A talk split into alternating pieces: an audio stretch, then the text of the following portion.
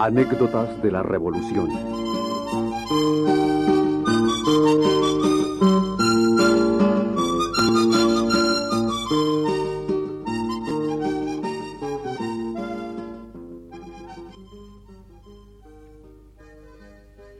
El general Francisco Villa, recluido en la cárcel de Santiago Tlatelolco, es procesado por el gobierno federalista. El juicio se ventila en uno de los juzgados militares, sitio en el que le toman declaraciones o se le llama para las diligencias del caso. Carlos Jauregui, escribiente de ese juzgado militar, suele ir por las tardes, pasadas las horas de oficina, a redactar escritos y cartas para abogados y reos su escaso sueldo y la miseria en que vive lo obligan a realizar ese trabajo. Su escritorio se encuentra junto a una de las rejas del juzgado, punto en el que comparecen los acusados. Absorto en sus escritos, alcanza a escuchar una voz que surge tras las rejas.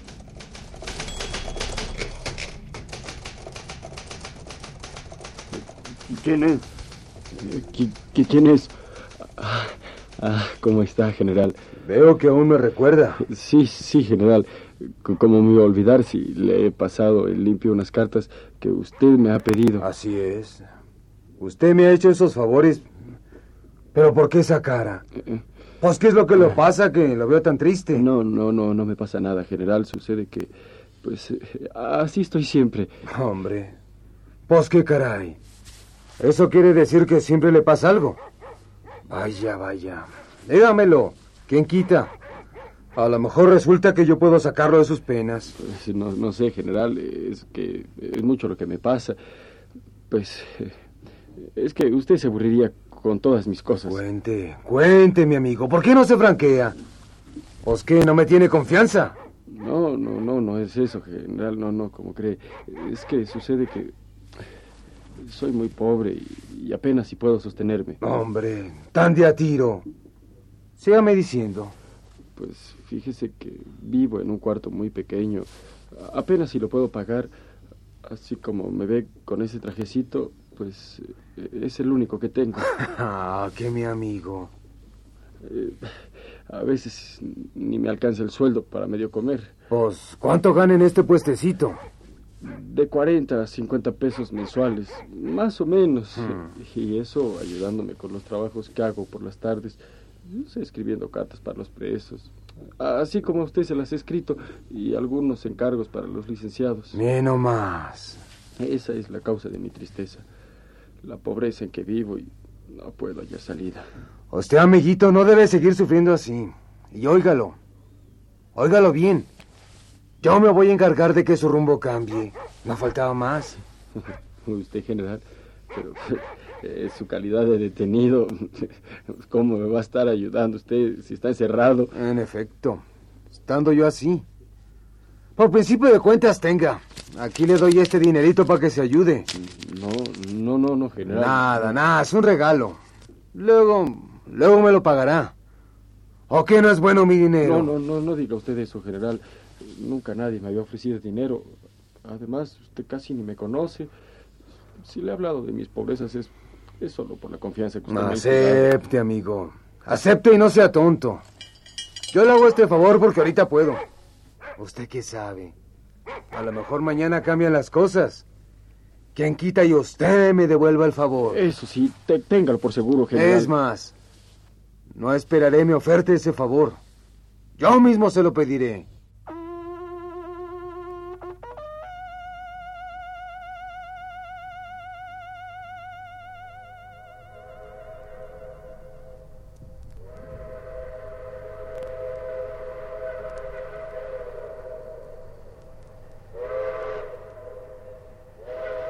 Esa noche, ya en la calle, al amparo de una tenue luz, Carlos Jauregui a punto estuvo del desmayo. El billete dado por el general era de a cien pesos. Nunca habían tocado sus manos otro billete igual.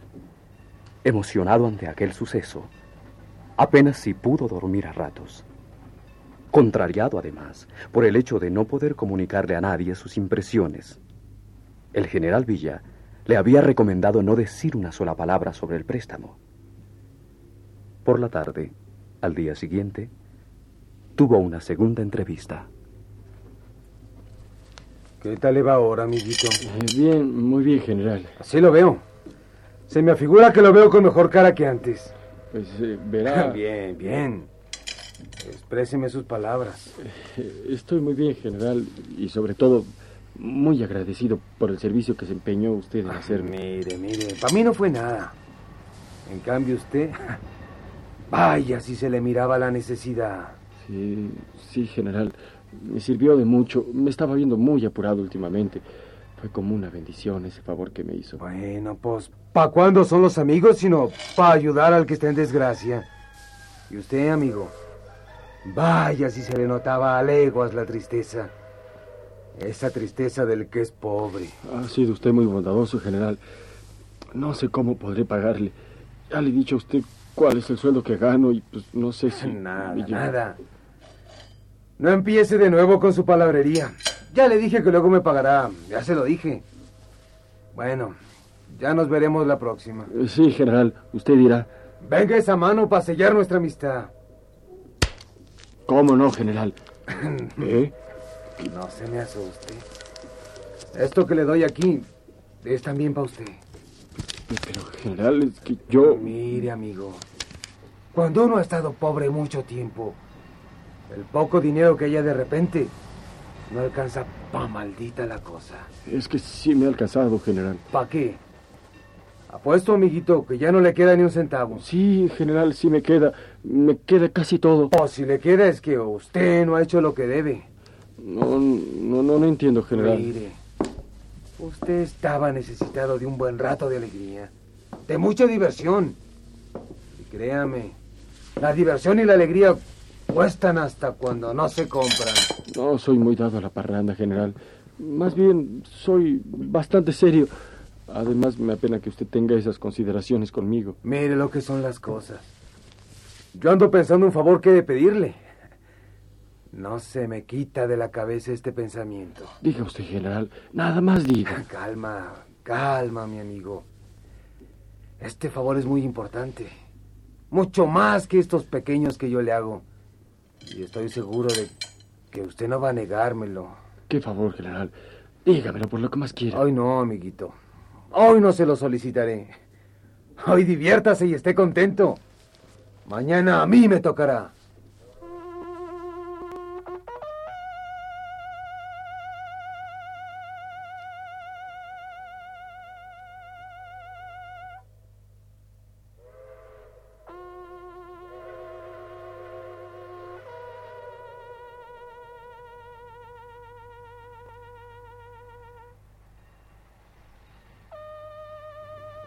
Carlos Jauregui no se divirtió esa noche. Al contrario, sufrió más que ninguna hasta entonces. Haciéndose preguntas y cálculos, no logró dormir un solo minuto ante la expectativa de no poder cumplir, ante el temor de no poder corresponder al favor que Villa le fuese a pedir. A la tarde siguiente, con la ansiedad reflejada en el rostro, acudió al juzgado deseando cuanto antes entrevistarse con Villa. ¿Cómo está, general? ¿Ya, ya me estaba esperando? Sí, amigo. ¿Cómo le fue ayer? Este, bi- bien, general, aunque no pude dormir muy bien. No me diga que está preocupado, mi amigo. Esa cara que trae no me dice nada bueno. No, no, general, sino que he estado pensando en lo que hablamos ayer. y Mire, mi amigo, este asunto es muy serio. Necesito ver si, si usted es valiente de veras.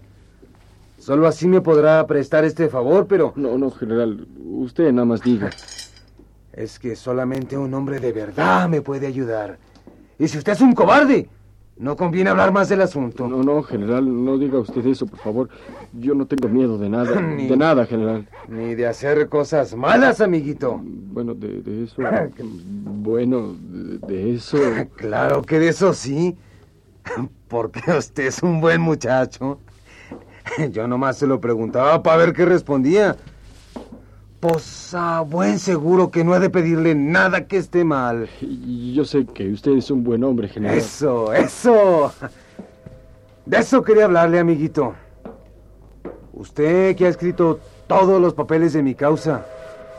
¿Le parece justo que me tenga preso el gobierno? No, no, general. ¿No es verdad que todo se vuelve pura intriga? Una malandanza de este gobierno. Sí, sí, sí es cierto, general. Y no es bueno que alguien me auxilie. Que alguien me ayude en este trance difícil. Pues sí, general. Bueno. Bueno, pues... Usted es quien va a ofrecerme esa ayuda. Pero ya le digo, eso siempre que usted sea valiente de veras. Si es miedoso o no, mejor ahí le paramos. No, no, no, general, miedo no tengo. Haré todo lo que me pida, pero, pero ya sáqueme de esta incertidumbre y dígame lo que tengo que hacer. sí, me gusta que se hable. Veo que nos estamos arreglando. Mire lo que traigo aquí. ¿Eh? Toma este paquete y guárdalo en su escritorio bajo llave, donde nadie lo descubra. ¿Puedo saber qué es, general? Véalo usted mismo. Son unas ceguetas, un portasierra y, y esta bola negra. Eso es. La bola negra es cera. Guarde muy bien estos tiliches. Sí, sí, general. P permítame. Ya está, general. Bien. Oiga bien estas instrucciones que le voy a dar. Sí. Cuando venga usted mañana por la tarde, componga muy bien la sierra. Antes cierre bien las puertas y póngase, amiguito, cortar estas barras. Este, mañana mismo, general. Mañana mismo se va. Espérese, espérese, mi amigo, y nos amanecemos. Oiga, oiga bien esto que le digo. En el paquete que le di va también una botellita con aceite. Ese aceite es para untar la sierra. Así no se calienta ni da rechinidos. Sí, sí, general. Mire, ¿ve usted estas trabas de la reja? Sí, sí, las veo. Pues de aquí es de donde debe cortar primero. Y luego aquí. ¿Se fijó bien? Sí, estoy bien atento, general. Bueno, después de cortar bien, Llene con cera los agujeros que van a quedar. Tienen que quedar bien tapados.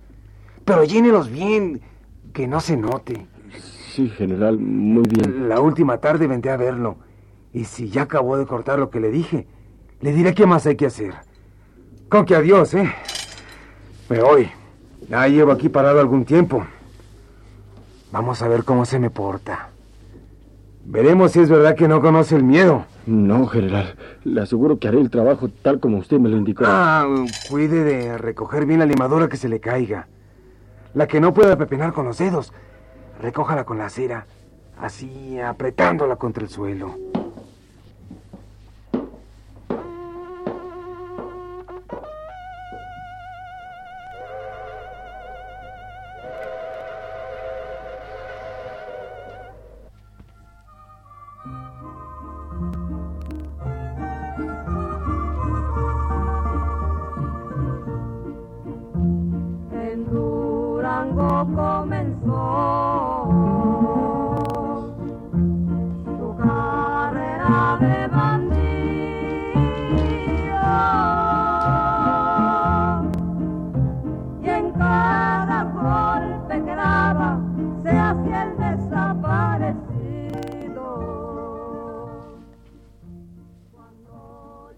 Sin poder decir una sola palabra, Carlos Jauregui vio cómo el general Villa se alejaba.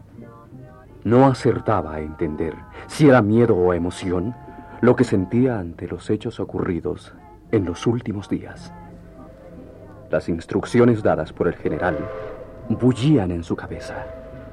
Durante cuatro días, por las tardes, se dedicó a realizar el trabajo encomendado.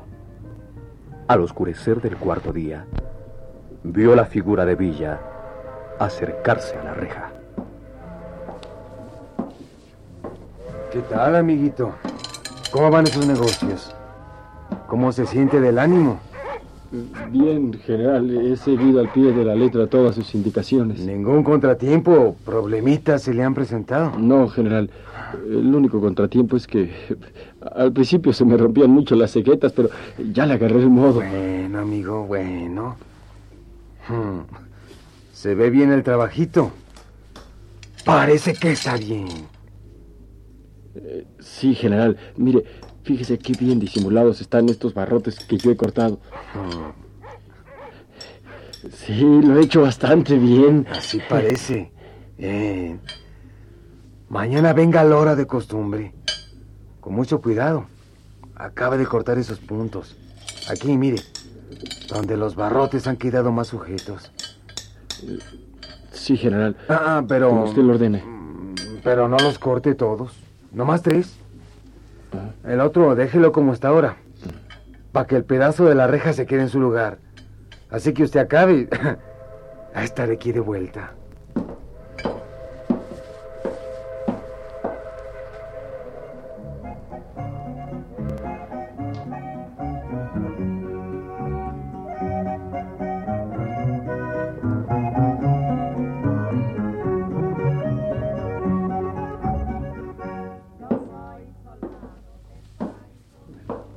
¿Qué pasó?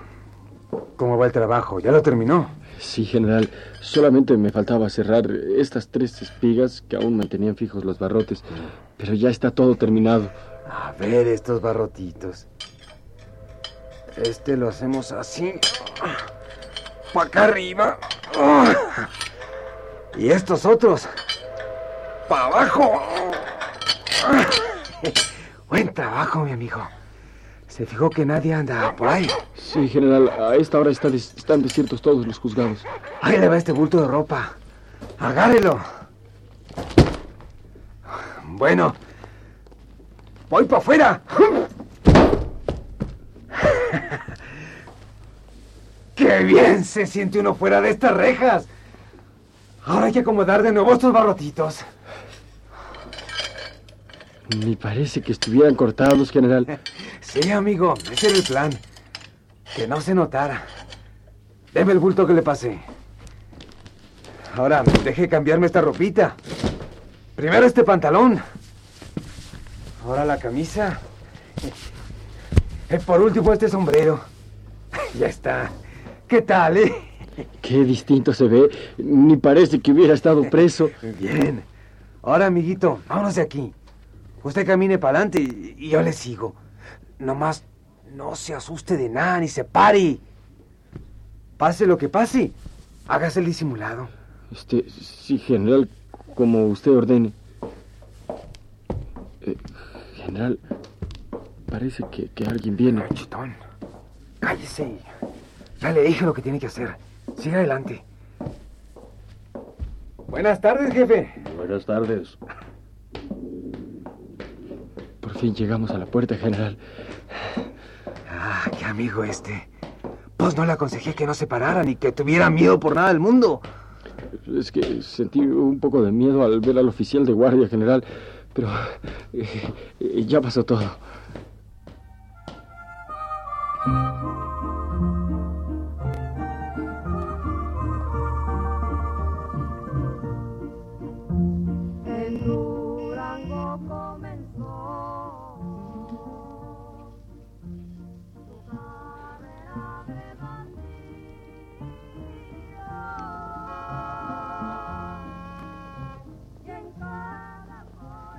Órale, no se quede atrás. Tenemos que rodear estas callecitas para llegar a Zócalo. Ahí veremos qué hacemos. Pero, ¿y yo, general? ¿Qué, qué es lo que voy a hacer? Ah, sí. Usted, mi amigo, quiere que no le pase nada. Pues, por supuesto, general. Bueno, entonces véngase conmigo. Si no, mañana mismo lo meten preso. Conmigo esté seguro que no lo agarran. Por su familia no tenga apuro. Ya les avisaremos a tiempo y les mandaremos para sus necesidades más urgentes. Eh, entonces, ¿qué hacemos ahorita, general? Ah, mire, ahí hay un coche libre. ¡Ey, amigo! Oh, ¿Nos puede llevar para el rumbo de Tacubaya? Sí, señores, no faltaba más. Súbanse.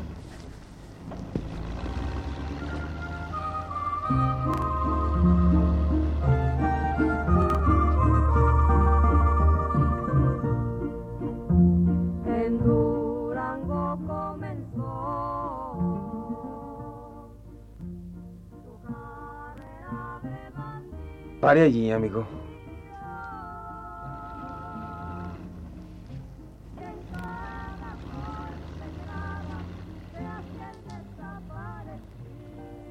Así, en esa casa amarilla. Vernos tantito. ¿A quién vinimos a buscar, general? Usted no chiste. Veo el informe, venga. Vamos de nuevo al coche. Oiga, amigo. La persona que veníamos buscando salió esta mañana para Toluca. Ah, qué mala suerte, señores.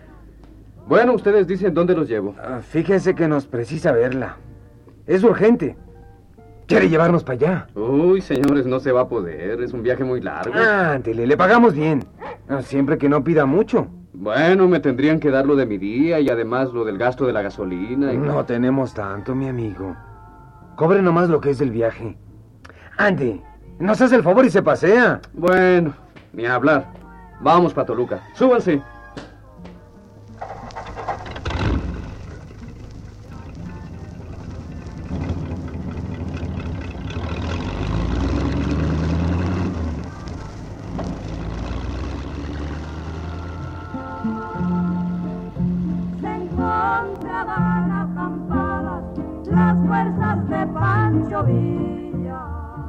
Ya estamos aquí.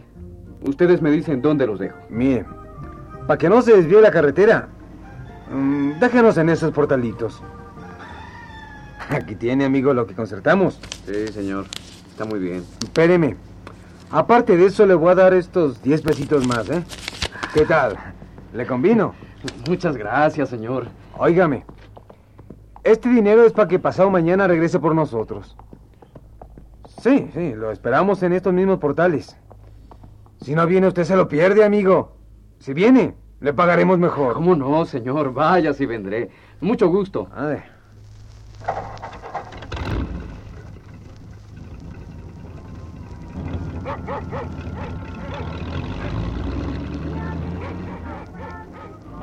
Pero, ¿vamos a volver a México, general? Pues que no entendió, amiguito, todo lío que hice. Eh, Es que le dijo al chofer que volveríamos a México y... ¿Qué? México ni qué nada. Nosotros nos arrancamos para Manzanillo por el ferrocarril. Allí nos embarcaremos para Mazatlán. Y de Mazatlán seguimos por el ferrocarril para los Estados Unidos. Pero, ¿y el dinero que le dio de más al chofer para que volviera por nosotros? Mire, le di ese dinerito de más al chofer, diciéndole que volviera. Para que de este modo, si la policía lo coge y le pregunta, no sospechen que somos nosotros los que veníamos en su coche. ¿Me entiende? Pues ¿para qué cree que estuve regatando el precio?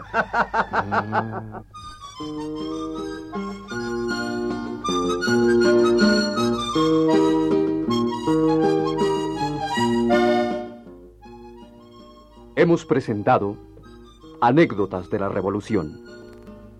Este día, La fuga de Pancho Villa. Versión libre, tomada de El águila y la serpiente, de Martín Luis Guzmán. Adaptada por Equipo Universitario. Producción Radio Educación. En el papel de Francisco Villa, César Arias. Carlos Jauregui, Mario Díaz Mercado. Narrador, Alejandro Aguilar.